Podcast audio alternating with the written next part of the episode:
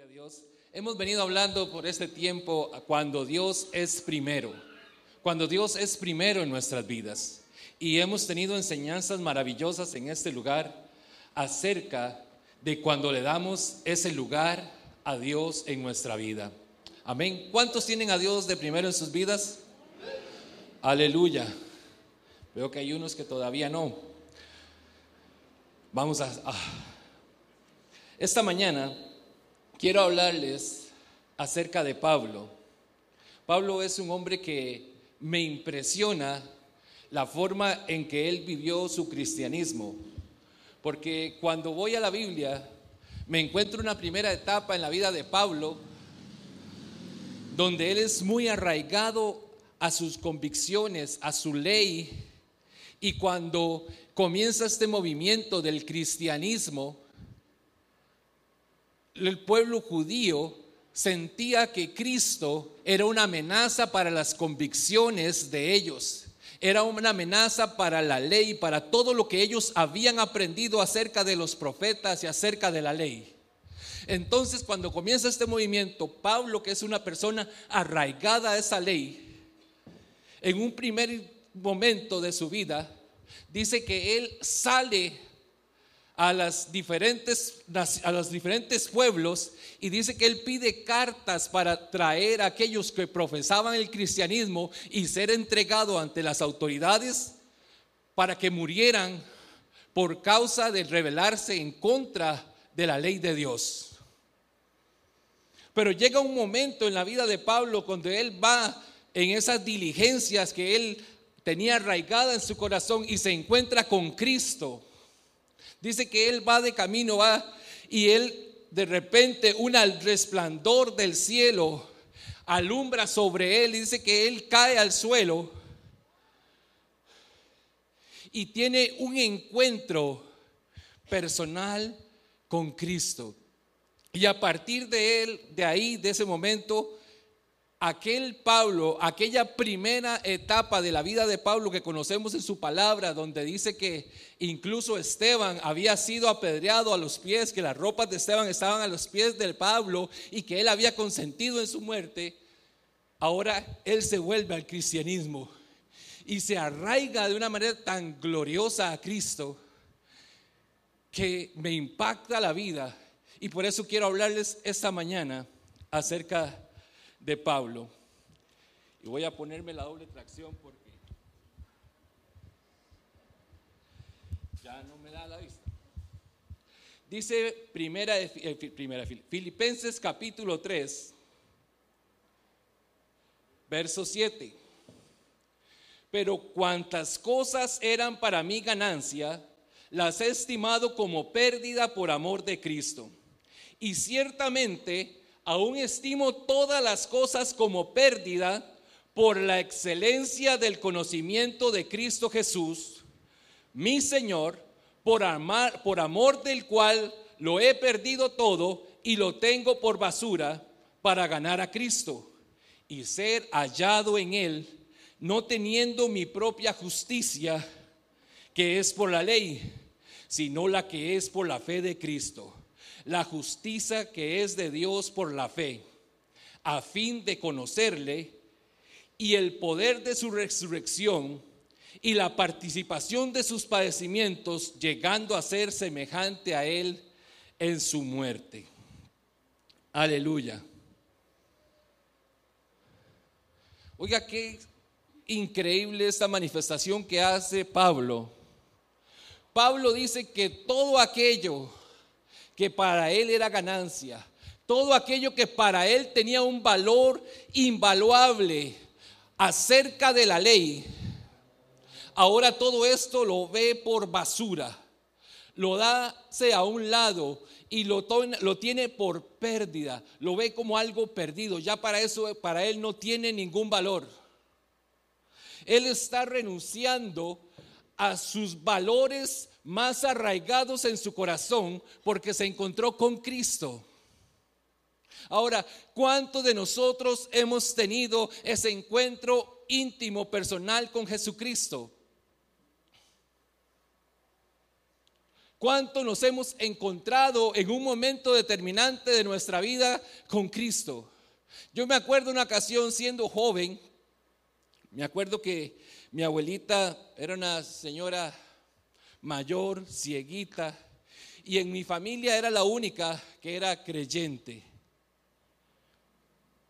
Y me acuerdo que en muchas ocasiones me decían, como ella era cieguita, Guillermo lleve a su abuelita a la iglesia.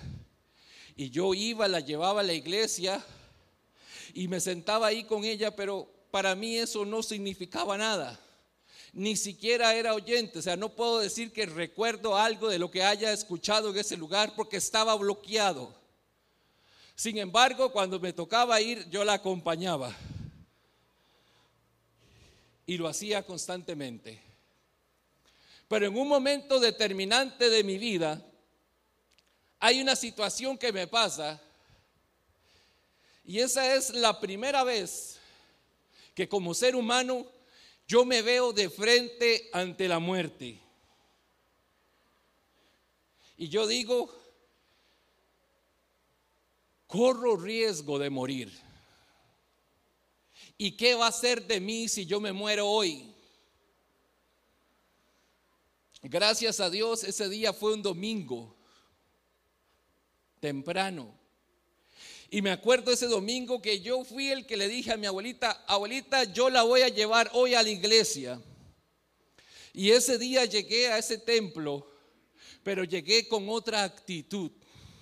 Ese día me había dado cuenta que mi vida estaba en riesgo, estaba en peligro de muerte y que si moría iba a tener consecuencias muy serias. Y nunca se me olvida esa tarde en la iglesia. La iglesia siempre ahí hacían, empezaba el culto y empezaban con alabanza y adoración, apagaban todas las luces los domingos y la gente pasaba al frente y se arrodillaba y levantaban sus manos. Y yo me acuerdo con mi abuelita que yo me quedaba ahí sentado para mí no era, estaba ahí, pero eh, mi mente estaba en otro lugar y eso no existía. Pero ese domingo pasé y me arrodillé delante de Dios y ahí estaba. Y yo lloraba delante de Dios, Señor, me voy a morir, me puedo morir y qué va a ser de mi vida. Y cuando el pastor ese domingo hizo el llamado para quienes querían recibir a Jesús en su corazón, fui el primero que pasé al frente y fui adelante porque entendí que estaba en riesgo de muerte y que si moría, mi eternidad iba a ser dolorosa. Y ese día entregué al Señor mi corazón. Y desde ese día hasta el día de hoy mi vida ha cambiado. Y he cambiado en muchas maneras y aún hay áreas en mi vida que necesitan ser cambiadas. Por eso, cada vez busco la presencia de Dios. Cada vez que puedo, voy delante de su presencia, voy a su palabra. Y cuando hay tiempos de enseñanza, invierto y saco tiempo para aprender acerca del Señor.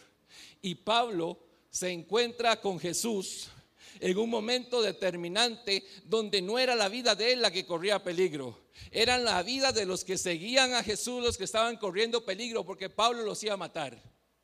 Pablo estaba dispuesto a que esa gente muriera porque se habían revelado en contra de sus creencias más firmes, más arraigadas a su corazón. Y en nuestro corazón, déjenme decirle algo, todos tenemos cosas arraigadas en nuestro corazón. Cada uno de nosotros tenemos cosas que están muy arraigadas a nuestro corazón y no necesariamente es Cristo. No necesariamente es Jesús lo que está ahí ocupando el primer lugar en nuestro corazón. Y Dios siempre va a tener el primer lugar. No va a depender de usted o de mí que Dios tenga el primer lugar porque Él es soberano. Él tiene control de todas las cosas. El cielo, el firmamento anuncia la grandeza de Dios las aves del campo, las, todas las flores, todo lo que hay, el firmamento, toda la creación anuncia la gloria de Dios y da alabanza a su nombre. Pero nosotros tenemos que darle ese lugar a Dios en nuestro corazón. Y cuando nosotros le damos ese primer lugar a Dios en nuestro corazón, nuestra vida va a ser diferente. Nuestra vida va a cambiar. Nuestros pensamientos van a cambiar. Mi forma de hablar va a cambiar. Mi forma de pensar va a cambiar. Mi forma de caminar va a cambiar. Mis amigos van a cambiar. Todo mi entorno va a cambiar. Porque Dios toma el lugar que merece mi corazón. Y cuando eso que está ahí entra a Dios, eso tiene que salir. Yo no puedo llegar y sentarme ahí donde está Luis, ocupar el campo que él está ocupando sin quitarlo de ahí. Si yo me siento en sus regazos, no estoy ocupando el campo de él. Para yo estar en ese lugar donde él está, yo necesito quitarlo.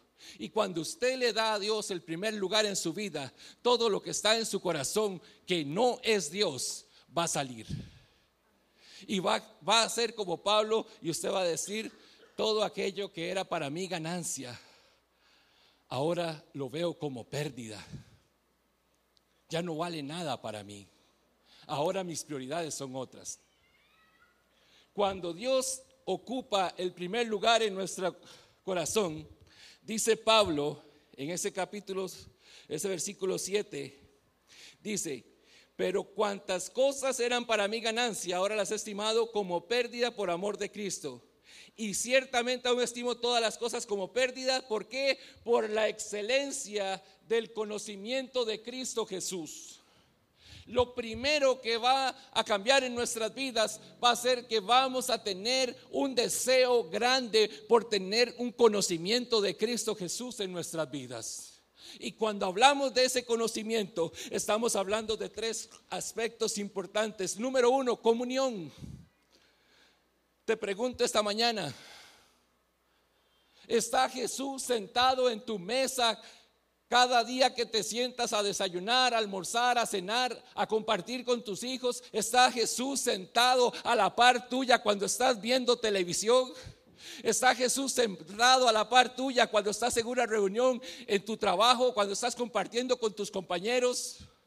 Cuando vas a un estadio a ver un partido de fútbol como ayer, qué maravillosa la liga, le ganó 4 a 0 Heredia. Pero está Dios ahí sentado en esos momentos donde tú estás viviendo, estás compartiendo con otras personas.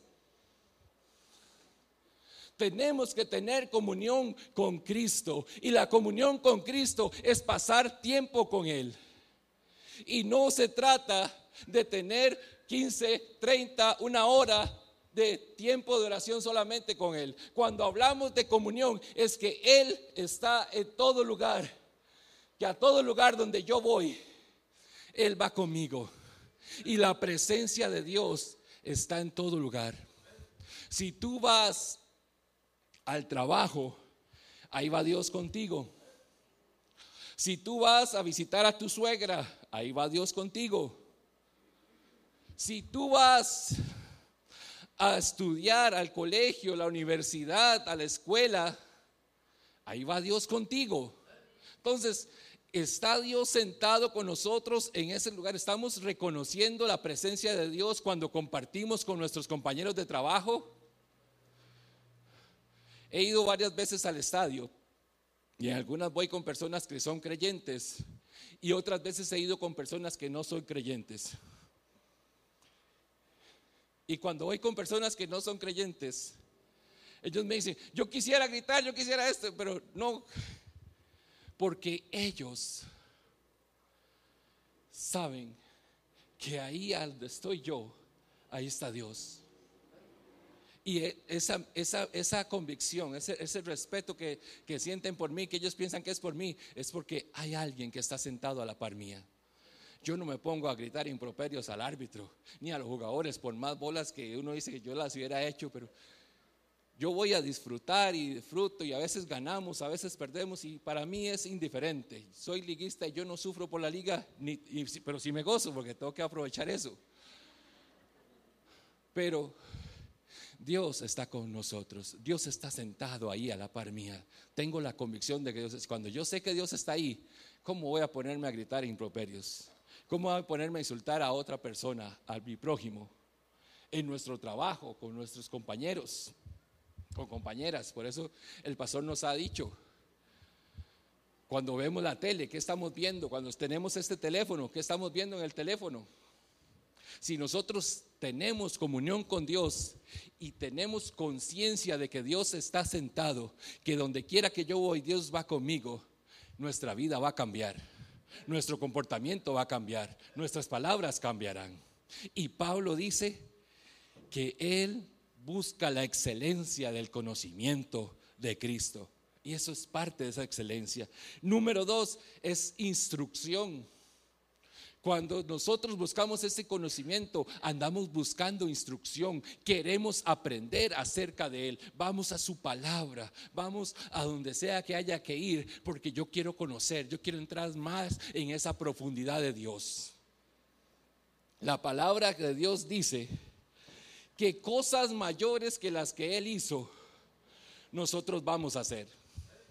Y si Dios, Jesús resucitó muertos, si levantó paralíticos, si los ciegos recobraron la vista, si los enfermos, si los endemoniados eran liberados con solamente que Él entrara a ese lugar, ¿por qué nosotros todavía no estamos experimentando eso? Tenemos que adentrarnos en la profundidad del Señor y para eso necesitamos instrucción. Para eso necesitamos tener hambre, necesitamos tener un deseo de conocer más acerca de Él. Eso es parte de esa excelencia del conocimiento de Cristo. Es necesario invertir tiempo para conocer a Jesús. Es necesario ir a la palabra, vaya al libro de Mateo y comience a ver cómo Jesús caminaba, cómo Jesús hablaba, cómo Jesús se comportaba. Él va caminando y dice que le sigue una multitud de personas. Y él vuelve a ver el montón de gente y él tiene compasión de esas personas porque tenían días de estarlo siguiendo y no habían comido. Los discípulos no les importaba, pero Jesús dice hay que alimentar a esta gente. Los discípulos dijeron, devuélvelos a sus casas para que vayan a comer. Pero Jesús dijo, si los devolvemos, ellos van a quedar muertos, van a morir de camino, van a morir caminando porque no han comido. Hay que alimentarlos. Jesús siente compasión por el necesitado. Y si nosotros entramos en esa profundidad, en ese conocimiento, vamos a entender que nosotros tenemos que ser movidos también a misericordia. Cuando vemos al necesitado, tiene que moverse algo en nosotros, tiene que, tenemos que sentir la necesidad de nuestro prójimo. Eso es darle el primer lugar a Cristo. Un aspecto más para esa excelencia es el tiempo de intimidad. Una cosa es lo que yo comparta con alguien en mis diferentes momentos durante el día. Voy al trabajo, salgo con mis hijos, eh, voy a ver un partido de mi hijo, comparto con amigos, estoy sentado en la casa viendo televisión. Pero aparte de eso, aparte de esa comunión, necesitamos tener un tiempo de intimidad con Dios. Y la diferencia entre esa comunión y la intimidad es que en la intimidad uno abre su corazón, uno se acerca a esa persona. Y uno busca alguna relación más, más, eh, más íntima, más, más entregada, donde uno es vulnerable, donde uno abre su corazón y todo lo que está ahí, todo lo que te ha estado molestando, comienzas a decirle, Señor, siento esto, esto, esto, y comienzas a tener esa intimidad y dejas y comienzas a sentir como el Espíritu de Dios, como el Señor viene a tu corazón y comienza a ministrar tu vida y comienza a poner paz en tu corazón, comienza a darte fuerzas, porque muchas veces necesitamos ser fortalecidos. Perdón.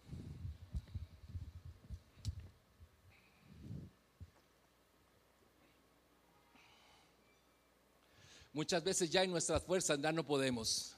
Hay situaciones que vivimos que nos van debilitando. Y es en esa intimidad, es en ese tiempo donde tú estás a solo con Dios, donde tú te arrodillas, donde tú abres tu corazón, es ahí donde el Espíritu de Dios comienza a ministrar tu vida y es donde ese nivel de relación todavía avanza a un, a un pendaño, vas un pendaño más adelante que es simple y sencillamente un tiempo de comunión. Necesitamos tener intimidad con Dios. Necesitas buscar a Dios ya no solamente en tu compartir con tus hijos, con tu esposa, sino que tú tienes que llegar a solas delante de Él y abrir tu corazón. Segunda cosa que veo en la Biblia que dice Pablo, después de que dice la excelencia del conocimiento, dice, mi Señor. Lo segundo es que tenemos que reconocer el señorío de Dios en nuestras vidas.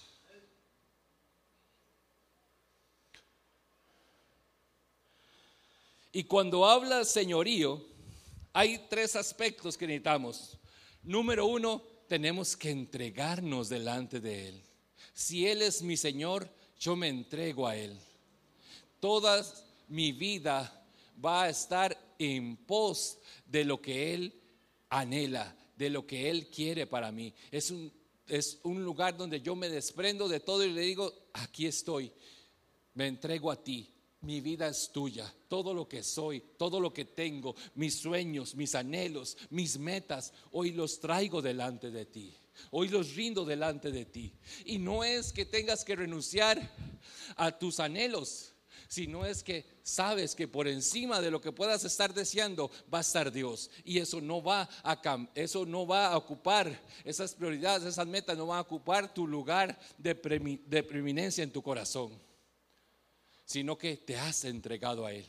Número dos, obediencia.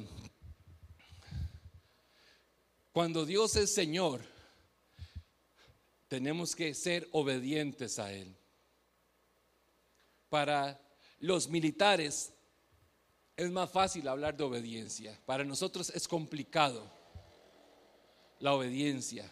Pero en una cultura militar donde el coronel dice, se hace esto, usted nada más dice, sí señor, mi vida la pongo a disposición por mi patria y estoy consciente de que tengo que ser obediente, que si me dice vaya por la derecha, es por la derecha, si me dice vaya agachado, tengo que ir agachado, si me dice vaya brincando, tengo que ir brincando, si me dice llore, tengo que llorar, si me dice haga lo que haga, tengo que hacerlo. Y nosotros tenemos que llegar a ese nivel de obediencia en nuestra relación con Dios. Muchas veces Dios habla en nuestro corazón y a veces nos pide cosas que parecen locura y hay que hacerlas. Pero todo un pescador que tiraba las redes y veía multitudes de pescados, va con Jesús y le dice, ve y tira la cuerda. Y al primer pez que saca, ábrelo y sácale una moneda. Imagínese para un pescador que le pidan eso. Es ilógico va en contra de lo que él sabía, va en contra de lo que él hacía, pero Jesús le dice ahora que tiene que hacer las cosas de otra manera y él tiene que decir, sí Señor. Pedro no se pone, Señor, no, tranquilo. Yo, yo le digo a, los que trabajan conmigo que traigan las redes y, y, vendemos esos pescados y pagamos los impuestos. Pero no, Jesús le dice, tira la cuerda, saca un pez nada más, ábrele la boca y ahí va a estar la moneda para que pagues tú y pago yo. Las cosas en Cristo se hacen muchas veces de otra manera y tenemos que aprender a obedecer a Dios. Y lo tercero en el reconocer el señorío de Dios es la sumisión. Hay una, una diferencia entre obediencia y sumisión.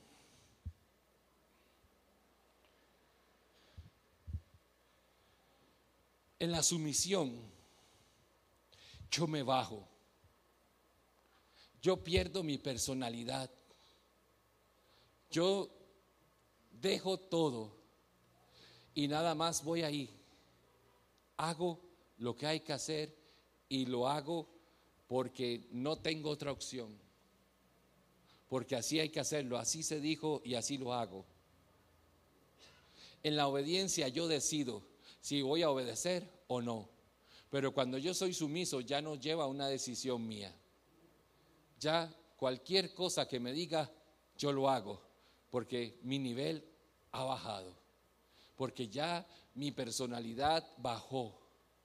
Y podemos tener la seguridad, porque si usted es sumiso a cualquier persona en esta tierra, está en riesgo pero cuando usted es sumiso a Dios, Dios no va a hacer nada para perjudicarte. Dios no va a hacer nada para dañarte, para avergonzarte. Él lo que quiere es que tú aprendas a vivir conforme lo que Él ha establecido y que puedas disfrutar las bendiciones que Dios tiene preparadas para nosotros. Amén. El tercer punto de darle el primer, el primer lugar de Dios en nuestros corazones es el amor. Tenemos que ser movidos en amor. El amor tiene que estar en nuestros corazones. Pablo quería amar a Jesús. Pablo estaba dispuesto a amar a Jesús, amarlo con todo su corazón, con todo su ser a darse por completo. El amor es una entrega profunda, es que únicamente existe Él. Solamente está Él. Tu corazón no es compartido con nadie. Tú puedes querer a tu esposa, puedes querer a tus hijos, puedes amarlos, pero cuando Dios pide algo, tu corazón no está puesto en tus hijos, no está puesto en tu esposa, está puesto en el Señor. No vas a tener conflictos porque tú le amas, porque Él está en tu corazón arraigado. Pablo cambió, Pablo llegó donde muchos no habían llegado. Los discípulos habían salido a predicar, sin embargo, Pablo fue más allá. Pablo fue presentado ante Faraón, Pablo fue presentado ante los gobernantes y siempre, siempre compartió del amor de Dios en su corazón. Él no sentía ninguna vergüenza por hablar de Jesucristo. Él no sentía ninguna vergüenza porque todas sus convicciones, todo lo que él tenía un valor, ahora eran basura y ahora estaba haciendo completamente lo contrario. Y él a eso no le afectaba porque amaba a Dios. Cuando uno ama a Dios, uno se entrega y hace lo que tenga que hacer porque Él es el que tiene el lugar de privilegio en mi vida. Amén. Y lo último y para terminar, dice que alcanzar la justicia por medio de la fe y no por medio de la carne o de la ley. La justicia por medio de la fe es cuando nosotros vivimos, actuamos conforme a lo que Dios demanda en nuestros corazones. En la justicia por la fe vamos a ver obras en nuestra vida. Cuando nosotros vivimos en la justicia por la fe de Dios, vamos a, van a haber obras en tu vida. Van tú vas a ser diferente. Dice Santiago, ya voy a terminar, Santiago 2.18.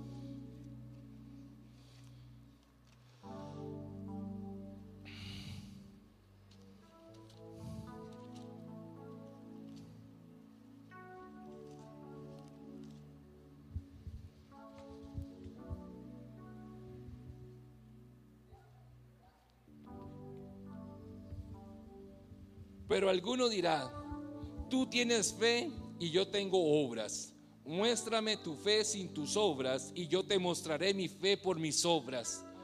Tú eres, tú crees que Dios es uno. Bien haces. También los demonios creen y tiemblan. Mas quieres saber, hombre vano, que la fe sin obras está muerta. No, fue justificado por las obras Abraham nuestro padre cuando ofreció a su hijo Isaac sobre el altar. ¿No ves que la fe actuó juntamente con las obras y que la fe se perfeccionó por las obras? Y que se cumplió las escrituras que dicen, Abraham creyó a Dios y le fue contado por justicia y fue llamado amigo de Dios. Vosotros veis, pues, que el hombre es justificado por las obras y no solamente por la fe. Asimismo también Raak la ramera no fue justificada por obras cuando recibió a los mensajeros y los envió por otro camino.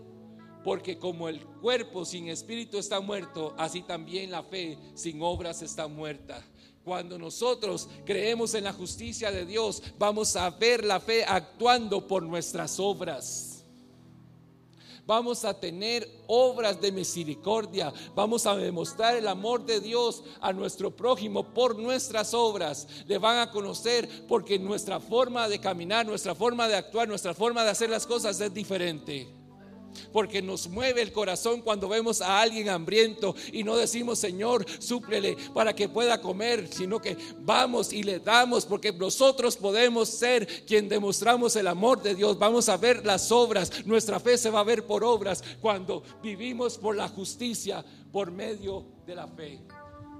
Amado Dios y Padre Celestial, te doy gracias esta mañana He compartido, Padre Santo, el mensaje que tú me has dado.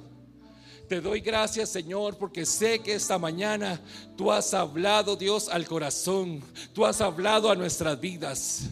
En el nombre de Cristo Jesús. Si esta mañana quieres venir aquí adelante, quieres pasar aquí al frente y decirle, Dios, yo quiero darte el primer lugar en mi corazón. Yo quiero darte el primer lugar en mi vida. Te invito esta mañana para que pases aquí al frente y vengas y pongas tu vida delante de Dios.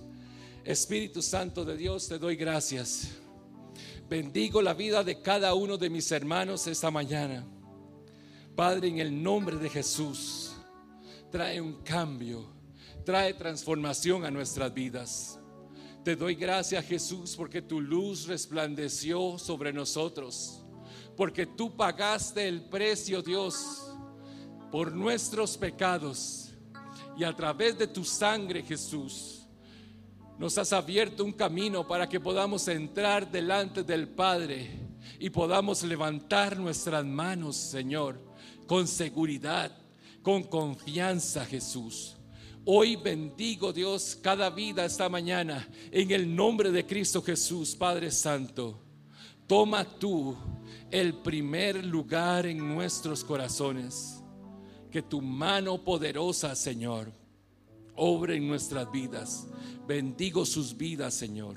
Declaro esta semana, Dios, que vamos a ver tu mano poderosa, que tú vas delante de nosotros, Padre Santo, y que tú tienes el primer lugar.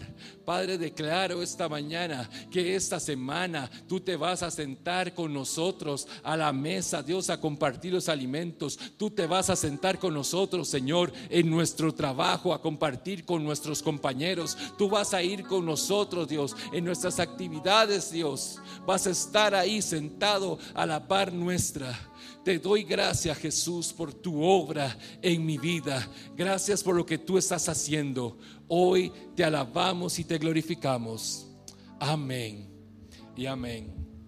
Dios les bendiga, amados hermanos. Que tengan una hermosa semana.